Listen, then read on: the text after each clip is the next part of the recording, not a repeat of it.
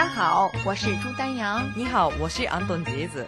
中国語講座の時間になりました。はい。8月26日、先週のことですけれども、はい。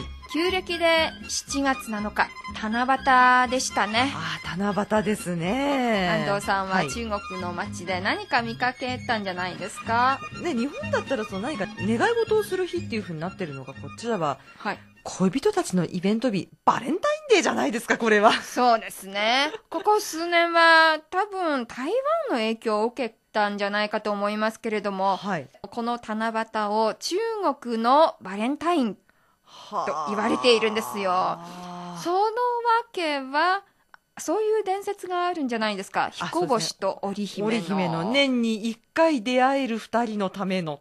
日ですね。ですね。はい。ですからこの日はカップルたちがが公認でベタベタできるっていう日ですか？はい。中国のカップルって贅沢ですね。年 にそうですね。2回も。年に二回もある。はい。いいですね。では今日の学習に入りましょう。はい前回のミニテストの回答です。はい。えー前回のミニテストはこれでしたね。えーちょっと来てくれませんか？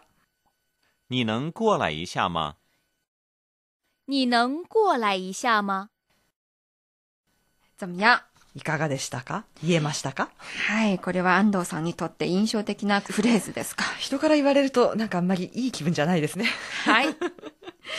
では前回習った内容を少しおさらいしましょうか。はい。ポイントの動詞プラス以下の形と、はい。舞台プラス動詞化形容詞の形ありましたね。はい、そうですね。えーはい動詞プラスいい者で、ちょっと何々してくださいとか、はい何々してみてくださいみたいな、そういうことですね。我看一下这款手机。您在这里签一下字。小赵，你能过来一下吗？で、安藤さんにとって印象的な、あるいはおすすめのフレーおすすズありますか？めのフレーズ、もうまさにこの今日の前回のミニテストと同じなんですけれども、あの、ってフレーズなんですよね。小赵，你能过来一下吗？ご飯食べに行くじゃないですか、はいそこに。。レストランでレですね。ストランに。えー、ホイエン、チンゴライ医者。不言これ医者。すいません。ちょっとという意味ですね。そうですね。すいません、ちょっと、コップをくださいとか、えっ、と、メニューを見せてくださいとかね。メニューを見せてくださいとか、はいいろいろなんかあるときに呼びかけるときに、便利ですね。はい。不言これ医者。そうですね。ねなるほど。はい。はい、またありますか？はい。えーと、それから、プタイプラス、動詞プラス形容詞の方、あまり何々ない。我不太会用数码相机。中文说的不太流利，没关系。那个小伙子打字不太快。これは、私なんかよく、あの、あれプタイチンチュ不太清楚。よくわかりよません。くわかりません。どうしてこれをよく使うんですか？いやーなんか説明はーっと言って、ああ、その話、いや、それわかんないんだけど、みたいな、よくわかんないんだけど、っていうふうに、そうですね。最近よく道聞かれるんですよ。それはわからないでしょう。それはわからないです。あの、いや、どこそこ、なんとか、なんとかってビルに行きたいんだけど、ああ、ごめんなさい、それ知らないんです。プタイチンチュ。で、相手に通じました？通じます。はい。だいたい発音聞いて、あ、しまった。日本人に話聞いちゃったみたいな。違いますよ。あの、安藤さんの中国語がちゃんと伝えたと思いますよ。いえいえ。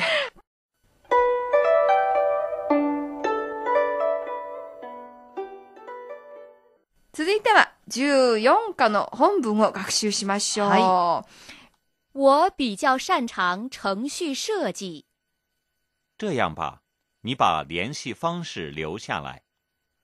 この内容は、えー面接ですね。具体的にその宮崎さんとその、まあ、会社の主任の方ですね。はい。との、えーやりとりになるんですけれども、今回は、前回に引き続いて、得意な部分を説明そうするですねフレーズが出てきます出てきね。ますね。我比较擅长程序设计。这样吧，你把联系方式留下来。日本人ってその得意なことってあんまりこう、アピールしたりしないんですけどね。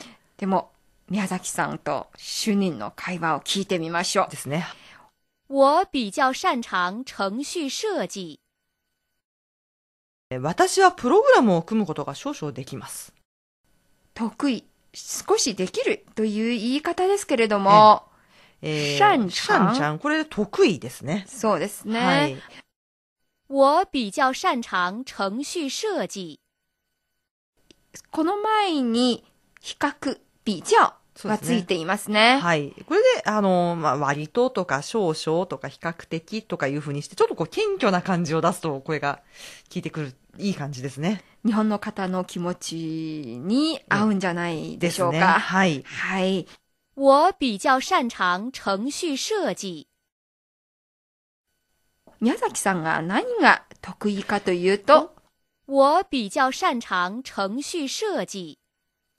程序設計。えーコンピューターのプログラムですね。はい。はいこの程序設計はなんか中国でよくえー仕事が見つけやすい専門になっている感じですすね。ね。はい。我比較擅長程序設計。え宮崎さんの話を聞いて主任は、这样吧，你把联系方式留下来。それなら連絡先を教えてください。はい。这样吧はよく耳にするんじゃないですか。よくしますね。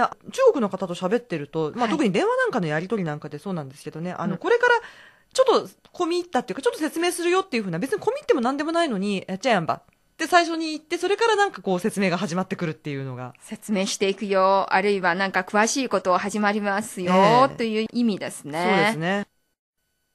这样吧，你把联系方式留下来。続きです。把何々留下来という組み合わせありますそうですね。何々を残してください。えーあるいはその、まあ、この場合だったら書き残すですね。そうですね。はい这样吧，你把联系方式留下来。あの、この把の使い方なんですけれども、日本の方にとってちょっと難しい、わかりにくい。難しいですね。あの、はいやっぱりその、バーが、とにかく最初について、その後に、対象になるものですね。ものが入ってくる。そしてその後に動詞が来る。動詞。はい。日本語のその、何々を何々するっていう風な形の順番には近いんだけれども、はいでも、おがつくのは必ず、えー目的になる言葉の前に来るっていうことを忘れちゃいけないってことですよね。你把联系方式留下来。それから、ここで気をつけていただきたいところは、はい把の後ろの動詞の後ろに必ず何か助詞がついてくる。そうですね。この場合動詞は、えー、流なんなんですけども、流シャライっていう風につきますね。你把联系方式留下来。そうですね。シャーライがないと不自然です。うん間違いです。はい。はい。えー何を残してくださいと言われたかというと、えー、練習ファンシーですね。練習方式。你把联系方式留下来。えーこれはまあ連絡方法って言うんですけれども、この場合は、えー住所、電話番号、携帯電話の番号、E メールの番号、それから、いろいろありますね。一切活一性。切合切。あの、すべてを含めて連絡方法、連絡が取れる方法っていうふうなことになります。そうですね。はいもし面接に行かれたら、練習方式と言われたら、できるだけすべて、あるいはその中の一つを書いてくださいね。ね。这样吧，你把联系方式留下来。では、少し会話の練習をしましょう。比較的何々ができるという意味の、比較擅長、比較擅長を言えるように、どうぞ。我比較擅長程序設計。这样吧，你把联系方式留下来。こうしましょう。这样吧。这样吧をはっきり言えるように、どうぞ。我比較擅長程序設計。